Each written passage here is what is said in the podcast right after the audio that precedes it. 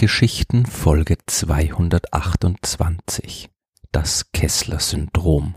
Unsere moderne Welt wird massiv von der Satellitentechnik beeinflusst.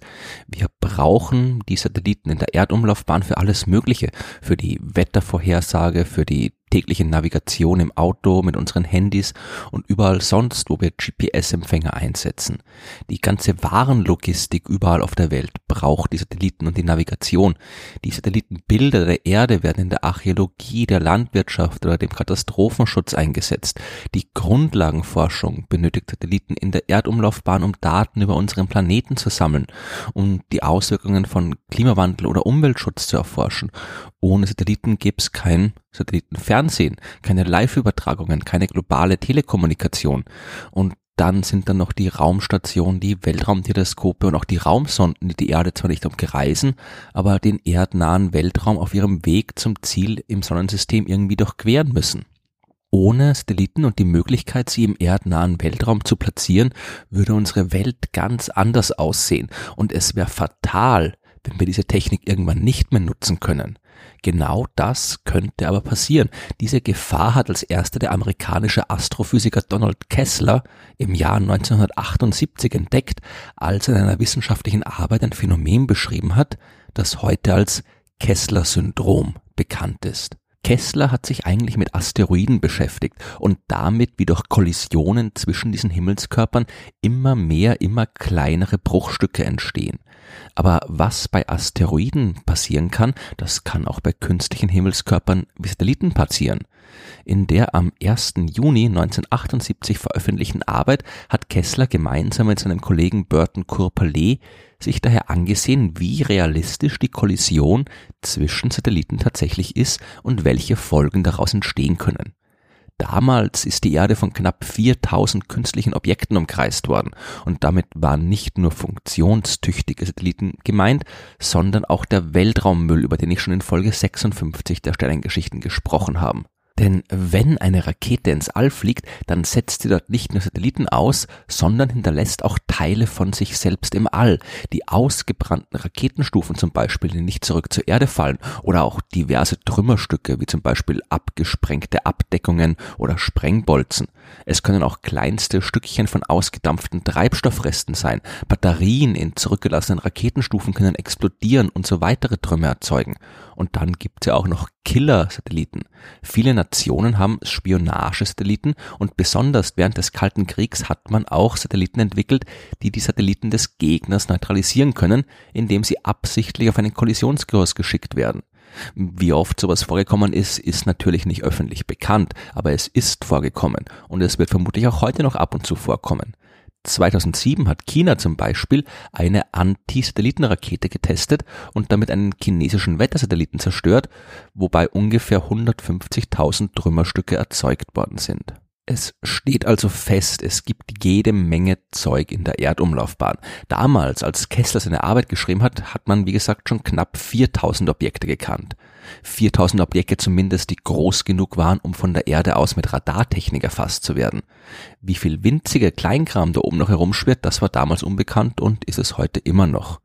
Kessler hat in seinem mathematischen Modell der Satellitenbewegung sich jetzt genau überlegt, wie oft es zu Kollisionen zwischen Satelliten kommen würde.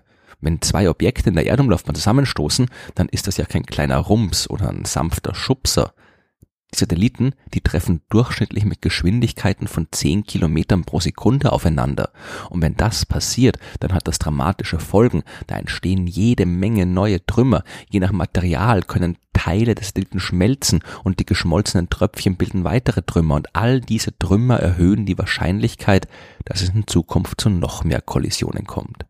Anhand der Daten, die im Jahr 1978 äh, vorhanden waren, hat Kessler probiert vorherzusagen, wann es rein statistisch zur ersten wirklich großen Kollision zwischen zwei Satelliten im Weltall kommen wird. Sehr genau konnte er es damals nicht eingrenzen, weil auch nicht bekannt war, wie viele Satelliten man in Zukunft ins All schicken würde. Aber er hat ungefähr einen Zeitraum zwischen 1989 und 2005 berechnet. Und damit lag er nicht allzu weit daneben. Der erste tatsächlich unbeabsichtigte Zusammenstoß zwischen Satelliten im All, der fand am 10. Februar 2009 statt. Eigentlich hat man gedacht, man wüsste, wo sich die beiden Kommunikationssatelliten Iridium 33 und Cosmos 2251 befinden und wie sie sich bewegen.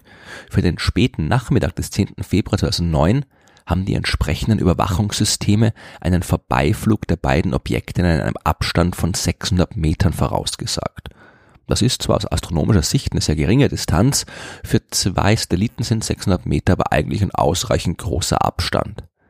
Die Bewegung von Objekten im Weltall zu berechnen, ist allerdings knifflig, zumindest dann, wenn man es wirklich genau machen will. Da reicht's nicht einfach nur die Anziehungskraft der Erde zu berücksichtigen. Man muss auch auf jede Menge Details achten, zum Beispiel darauf, dass die Masse im Inneren der Erde nicht exakt gleich verteilt ist und ihre Anziehungskraft sich daher geringfügig ändert, je nachdem, über welches Gebiet der Satellit gerade fliegt. Das alles macht es schwer bis unmöglich, die Bahnen von Satelliten auf dem Meter genau vorherzusagen, besonders wenn es automatisch für ein paar tausend Objekte erfolgen soll. Bei Iridium 33 und Cosmos 2251 war der Fehler in den Vorhersagen offensichtlich groß genug. Vom alten russischen Kommunikationssatelliten Kosmos hat sich sowieso niemand irgendein Signal erwartet. Das Ding war schon seit 1995 nicht mehr aktiv. Der Kommunikationssatellit Iridium 33, der dagegen stand seit 1997 im Dienst und sollte das eigentlich auch weiter tun. Doch mit ihm ist die Kommunikation an diesem Tag plötzlich abgebrochen. Die beiden Satelliten waren miteinander kollidiert. Der 25 Meter lange und 556 Kilogramm schwere Iridium und der 17 Meter lange und 900 Kilogramm schwere Kosmos waren mit einer Geschwindigkeit von 11,6 Kilometern pro Sekunde zusammengestoßen. Schon wenige Stunden nach der Kollision gab statt der Satelliten nur noch zwei große Trümmerwolken, die sich immer weiter ausgebreitet haben. Die Satelliten selbst haben sich in einer Höhe von knapp 800 Kilometer über dem Erdboden befunden. Die Trümmerregion hat sich dann in Bereiche von 200 bis 1700 Kilometer Höhe ausgebreitet. Mit Radarmessungen hat man bisher ca. 2200 größere Bruchstücke dieser Kollision identifiziert, also Objekte, die größer als 5 bis 10 Zentimeter sind. Fast 400 davon sind mittlerweile in der Erdatmosphäre verglüht. Der Rest ist aber weiterhin im All. Und von den kleineren Trümmern gibt es nach Schätzungen mindestens 100.000, die noch für lange Zeit durchs All fliegen werden. Das schafft natürlich Probleme. Aktive Satelliten, aber auch die Raumstation, die müssen immer wieder Ausweichmanöver fliegen, um weitere Kollisionen durch diese Trümmerwolke zu entgehen. Heute enthalten die Datenbanken der Radarüberwachungsstationen schon weit über eine halbe Million Trümmerteile in der Erdumlaufbahn, die größer als ein Zentimeter sind. Es ist also nicht unwahrscheinlich, dass es auch in Zukunft zu Kollisionen kommt. Und genau das ist das Problem, auf das Kessler schon im Jahr 1978 gestoßen ist. Jede Kollision erzeugt neue Trümmer und je mehr Trümmer es gibt, desto wahrscheinlicher werden Kollisionen. Das Ganze ist ein sich selbst verstärkender Prozess, der die Zahl der Trümmer immer schneller und schneller anwachsen lässt. Irgendwann ist das Wachstum dann exponentiell. In einer späteren Arbeit aus dem Jahr 1991 hat Kessler geschätzt, dass sich die Kollisionsrate alle fünf Jahre verdoppeln kann. Um das zu verhindern, müsste man dafür sorgen, dass weniger Satelliten in speziellen dicht bevölkerten Regionen der Erdumlaufbahn existieren. Wir tun aber genau das Gegenteil und schicken immer mehr hinauf. Wenn die katastrophale Kollisionskettenreaktion aber erstmal losgegangen ist, dann lässt sie sich nicht mehr aufhalten. Selbst wenn wir dann gar nichts Neues mehr ins All schicken, würde sie weitergehen. Noch ist es nicht so weit. Es gibt noch keine Kettenreaktion die den erdnahen Weltraum unbrauchbar macht. Aber wir sollten das Thema nicht ignorieren. Es ist nicht leicht, den Weltraummüll zu entsorgen.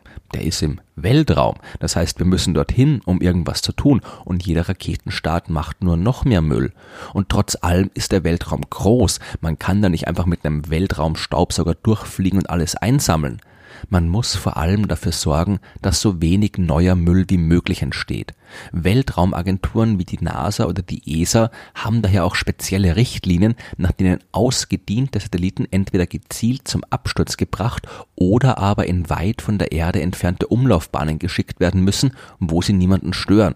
Nur verbindlich sind diese Richtlinien nicht und eine Weltraumpolizei, die sie durchsetzen kann, die gibt's auch nicht. Und dann bleibt immer noch der alte Müll, zum Beispiel der riesige, mehr als acht Tonnen schwere und 25 Meter lange Umweltsatellit Envisat, der 2012 ausgefallen ist und jetzt inaktiv die Erde umkreist. In einer Gegend, in der sich auch noch anderer Müll befindet und die Möglichkeit einer Kollision zwar nicht zwingend, aber auch nicht unwahrscheinlich ist.